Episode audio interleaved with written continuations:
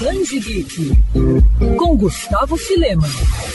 Talvez a galera mais nova não conheça o Anime Family, evento que reúne na zona norte do Rio o melhor dos mundos dos quadrinhos, animes, seriados e cultura pop em geral. Sempre fui fã do festival, já que nele eu podia encontrar amigos e comprar as mais diferentes obras nerds. Foi uma das edições do evento que conheci Lunchtime, obra criada em 2010 por Newton Simas. O mangá me fisgou rapidamente, principalmente por conta da premissa pra lá de inusitada. O que acontece quando você junta em um restaurante uma vampira, um lobisomem, uma múmia, um caçador, uma sereia, um anjo, uma esfinge e um pescador? Certamente uma confusão das boas. O gibi se destaca por conseguir abordar com muito bom humor e leveza as aventuras dos personagens que devem lidar com suas vidas nada normais, mesmo sendo criaturas mitológicas, enquanto lidam com clientes irritados e a concorrência desleal do mundo da culinária. E o empenho e o carinho de Newton para produzir e levar Lunchtime aos fãs também merece muito destaque. O gibi chegou a ganhar recentemente uma edição especial encadernada. Para falar sobre Lunchtime e também sobre os desafios de ser um mangaka no Brasil, o Band Geek recebeu o artista Newton Simas. Newton, você sempre foi ligado ao mundo dos quadrinhos? Como é que surgiu essa paixão? Trabalho já com quadrinhos já há uns 25 anos, mais ou menos, que eu estou nesse caminho, né?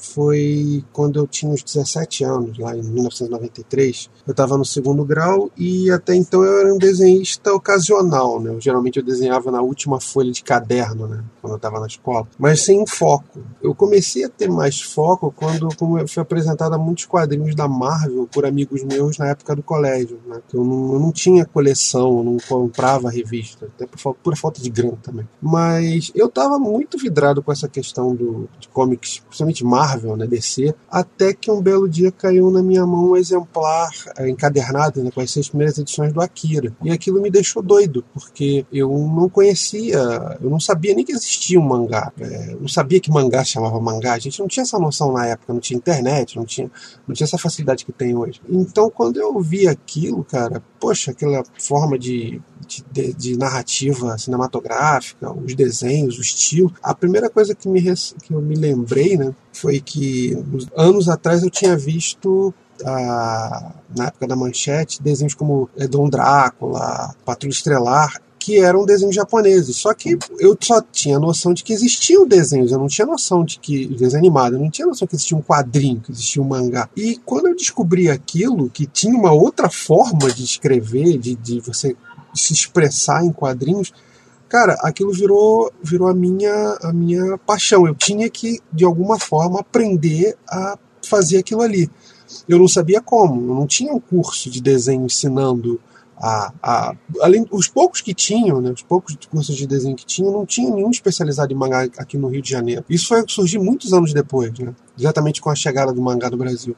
Eu me tornei um autodidata assim, aos trancos e barrancos, né, gente, eu conseguia alguma coisa que se parecesse com, com um mangá em sebo, em, em importado era praticamente nulo, né? muito difícil conseguir. E foi aos trancos e barrancos, né? muito por autodidatismo, fui me tornando um desenhista de quadrinhos. Né? E quando é que você decidiu se tornar parte dessa indústria como criador? Então, eu estava naquele momento assim em que a gente acaba o segundo grau né? e na hora de decidir o que vai fazer da vida e eu não tinha a menor ideia, como eu falei antes, sobre o que eu queria, né? assim, qual é o caminho que eu queria seguir. A gente geralmente acaba acaba segundo grau já pensa logo na faculdade que vai fazer. Só que eu me vi me questionando. Afinal, eu tinha passado a vida toda estudando meio que por obrigação. Eu não tinha um direcionamento. E de repente o quadrinho surgiu que nem uma bomba. Né? Que até então eu não tinha, eu não tinha motivação, uma motivação própria. Né? Foi nessa época, em 93. 93, 94, que eu comecei a, a procurar, né, assim, o que, que eu teria que fazer para me tornar um profissional na área, né? E eu vou contar que uh, não foi uma coisa fácil, porque talvez até hoje não, hoje é muito mais, né? Hoje é muito mais fácil, mas na época eu não tinha a facilidade da, da internet, facilidade de ter um curso disponível e como, como aconteceu com a parte do aprendizado, também foi nessa parte. Foi muita coisa autodidata. Eu, eu, eu cheguei a fazer curso de desenho, fiz o curso do Alberg na época. Conheci vários amigos que me ajudaram né, a seguir nessa linha. E na época a gente chegou até a criar um grupo e lançar uma revista, que no caso foi, uma, foi uma revista chamada Storyboard, que chegou a, as bancas do Brasil. Durou um número só, infelizmente, mas foi um aprendizado muito grande. E foi ali também que surgiu a minha carreira, né, como, como designer, porque no processo de fazer aquela revista, perguntas tinham que ser feitas, tipo, ok, eu tenho que fazer uma revista, como é que se faz uma revista? E no responder essa pergunta que criou em mim a, descoberta, né, que eu, que eu até então não tinha noção do que, que era design, design gráfico, e eu me tornei, eu acabei me, me enveredando por esse caminho e hoje eu sou um designer formado, né? foi mais ou menos assim que começou. O quadrinho meio que me induziu nessa, né, por essa linha. Né? Nilton, conta pra gente como surgiu a ideia por trás de Lunchtime. Era algo que sempre passou por sua cabeça? Então, a ideia é por trás da Lunchtime. Olha, é, se eu for para dizer para vocês que isso é um caminho perfeitamente delimitado e que eu sabia exatamente onde ia parar, eu vou estar sendo o pior mentiroso da face da Terra, porque a Lunchtime surgiu absolutamente por acidente. O que, que acontece? Como eu expliquei antes, eu estava né, nessa vibe de querer ser um autor de quadrinho. Só que junto com os projetos que eu estava começando e não deram certo, como você tem antes da storyboard, é, automaticamente, junto com isso a vida veio cobrando, né? Porque eu não podia simplesmente parar. Eu fiquei vários anos é, me voltar para a questão de questão de futuro, questão de carreira e tal. É, a partir daí, inclusive, que eu comecei a, me, a migrar para o design. E isso acabou deixando o quadrinho meio de lado. Eu meio que larguei isso, foi por volta do ano 2000, tá? Eu estava praticamente desistindo do quadrinho quando, não sei, eu foi um, até uma época que eu viajei com a minha família, foi para Itaipuaçu, e eu, eles foram para praia um, à noite, e eu não tava afim de sair, não tava, tava chateado e tal. Eu fiquei em casa, quer saber? Aquilo bateu aquele, aquela vibe. Eu vou fazer, eu vou tentar mais uma vez. Eu vou fazer uma última história. Vamos ver o que vai acontecer. E a ideia original era fazer uma coisa que fosse absolutamente simples, porque até então eu cometi um erro é, que é um erro de novato, inclusive, de quer fazer coisas muito grandes, enormes, gigantescas, projetos que demandam um tempo absurdo eu, eu chamo, desculpa aí, gente, eu estou chamando de novato, porque eu sou um, eu era um novato, ainda sou um novato, de certa forma, então eu, eu e para mim eu entendo isso como um erro. É, o, é um tipo de coisa que demanda uma equipe para ser feita e, você, e exige um tempo grande demais para uma pessoa só fazer. Por isso é que eu, eu acredito que não é uma boa ideia, principalmente para começar. Mas enfim, eu me decidi por fazer uma coisa mais simples e até então eu só fazia coisas de ação. Ah, os projetos eram sempre de ação, pancadaria. E aí isso consome é, um espaço em página muito grande, porque a cena de luta exige um espaço de página muito grande. Eu não queria começar aquilo de novo, eu queria fazer uma coisa que fosse mais fácil em termos de desenho, embora não fosse tão fácil assim quando eu fui, quando eu fui botar em ação, que era a ideia de fazer uma comédia. Porque eu imaginei que fazer uma comédia consumiria menos espaço, né? Consumiria menos, menos esforço. Mas até então eu não tinha feito nenhuma comédia na minha vida. Nunca tinha feito nada de comédia. E aí, quando eu me confrontei com a famosa página em branco, né? Você, todo, todo mundo conhece esse momento, você está lá, e agora? O que, que você vai fazer? Eu lembrei que há muito tempo eu queria fazer uma, uma história é, com uma sereia. Isso eu tinha certeza, que é, eu ia botar uma sereia na história. A única coisa que eu imaginei de cabeça é que é, vai ter uma sereia. Só que, tá, eu tenho que fazer uma comédia com uma sereia. O que, que uma sereia tem de engraçado? Sereias cantam para atrair os marinheiros para a morte. Isso não é engraçado, isso é trágico. Aí ficou, né? bom, se é isso, isso aí é uma coisa trágica que a sereia faz, o insight chegou na hora. Tá bom, então o que, que é uma coisa que uma sereia jamais iria fazer na sua vida?